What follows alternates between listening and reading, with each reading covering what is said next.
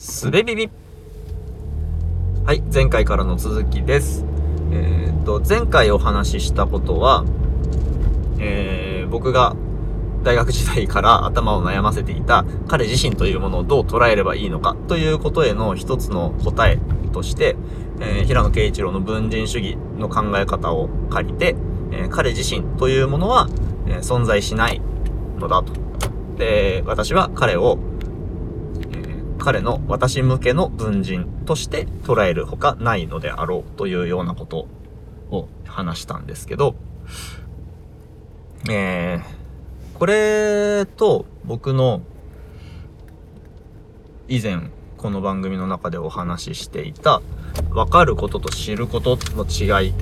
についてという話と対比させて、えーもう一歩理解できたらなというのが今回の、お話です。はい。じゃあよろしくお願いします。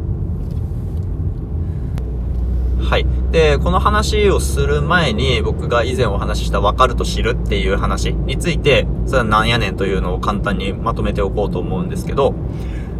えっ、と、物事を分かるっていうのは、そのものを他の概念と分けることができた時にそれが分かるということなんだっていうのが、まあ、語源から、分かるの語源から、えー分かるよねって、ちょっとね、この話はやっぱり分かるがいっぱい出てきて、ちょっと混乱するんですけど、えー、まあ、要は何かについて分かっているというのは、それが他とは違うものであるということが分かっているということ。他と、分けて考えることができているというのがそのことについて分かっているということなんだということですね。で、それ、その手法で僕が言っていたのは、その手法って、その、その分かり方って、えっ、と、ある物事に関して、まあ、あるものにしましょうか。あるものに関して、えーいろんな角度から観察して、それぞれの角度で理解するっていうようなアプローチで、そのものについてものすごく理解を深めていくっていうことはできるんだけど、でも、その方法では、そのもの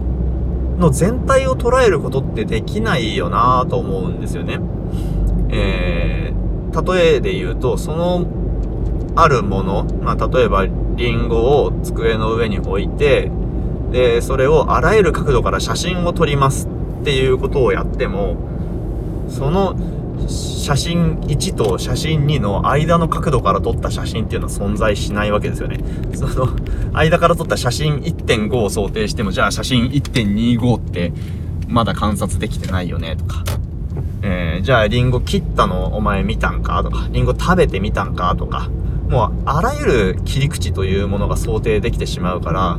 リンゴそのものについて理解するっていうのは、リンゴという概念を分割して取り出して一つ一つを観察して理解するっていう、いわゆる分かるというアプローチでは不可能であって、なんかもうリンゴというものを、えー手法は分かんないんだけど、知るっっていう、まあ、例えば知るという言葉がね、適切なのかわかんないけど、わかるではない分かり方として、知るっていうことをできた時に、リンゴについて、えー知っているということになるのではなかろうかと。で、それ、そこには分かるのアプローチではたどり着けないよねと。で、えーもう一つ、で、我々は、えーもうほとんどのことについて実は知っているのではないかみたいなことも、まあ、思ったりしてるわけですけど、はい。で、えーそれが分かると知るの、僕が言う、僕が言う分かると知るの話ですね。うん。はい。これでやっと今日の話に入れるんですけど、まあ、入ると言っても、もう、なんか、すべて言っていて、あとはまとめ上げるだけという感じなんですが、えー、では、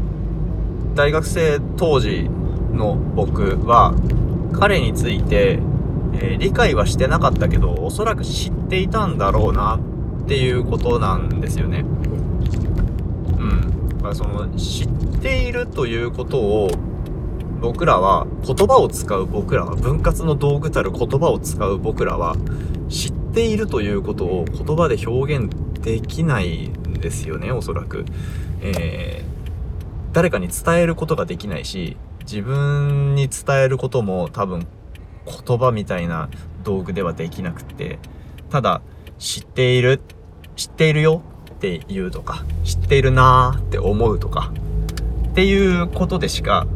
知るっていうこと、知っているっていうこと、あるいは知らないということを、うんと、表現できないのだろうなと思うんですけど、えー、おそらく僕は彼について知ってたんですよね。でも、分かってはなかった。そしてまあ、おそらく分かることっていうのはそもそも不可能な命題だったから、えー、分かんないことに苦しんでいたんですよね。ああ、でも違うな。当時は分かった気になってたんだけど、それを思い返して、今、えー、ああ、分かんねえなーって考えてたっていう話だったんですよね。うん。で、分かんなくていいんだってことですよね。で、えっと、もう一個ちょっと話を散らかしちゃうかもしれないですけど、もう一つアナロジーをちょっと持ち出したくて、えっと、数学に無限っていう概念がありますよね。僕、数学詳しい人じゃないので、ちょっと聞きかじった知識で、シンクってない例えだったり間違ってたりしたら申し訳ないんですけど、えっと、加算無限個っていう概念があって、要素を一個一個数えるっていうことができる無限個の集合。えっ、ー、と、整数とか自然数とかを例に出すと、多分、多分合ってるんですけど、うんと、無限という集合は、その要素一つ一つを取り出して観察する、まあ、要は数えることはできるんだけど、その一個一個をどれだけ積み重ねて数えたところで無限集合そのものは表現できないっていうものだと思うんですけど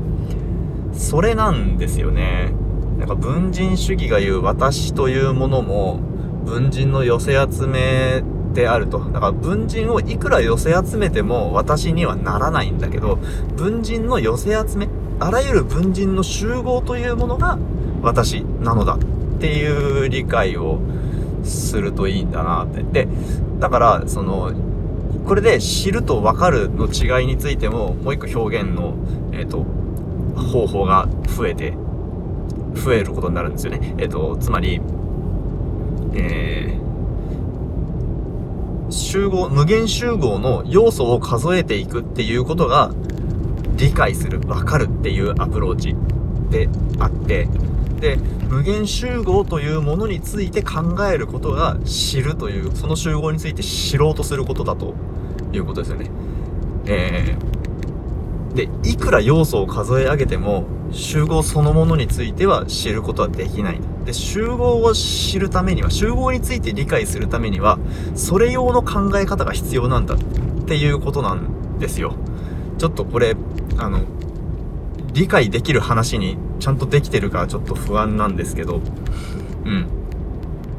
えー、分かろうとするアプローチでは知ることはできないっていう論の補強になるアナロジーとして数学でいう無限というものを持ち出したっていうことで、で、それがそのまんま文人主義が言う私自身というものの捉え方、納得の仕方、理解の仕方っていうものにもえ助けになるんじゃないかなというのが今日のお話でした。えー、噛み砕ければいいな、もっと、もっと噛み砕いて言わないと全然伝えられてない気がしますけど、はい。えー、今日は以上にします。はい。じゃあ今日も聞いてくださってありがとうございました。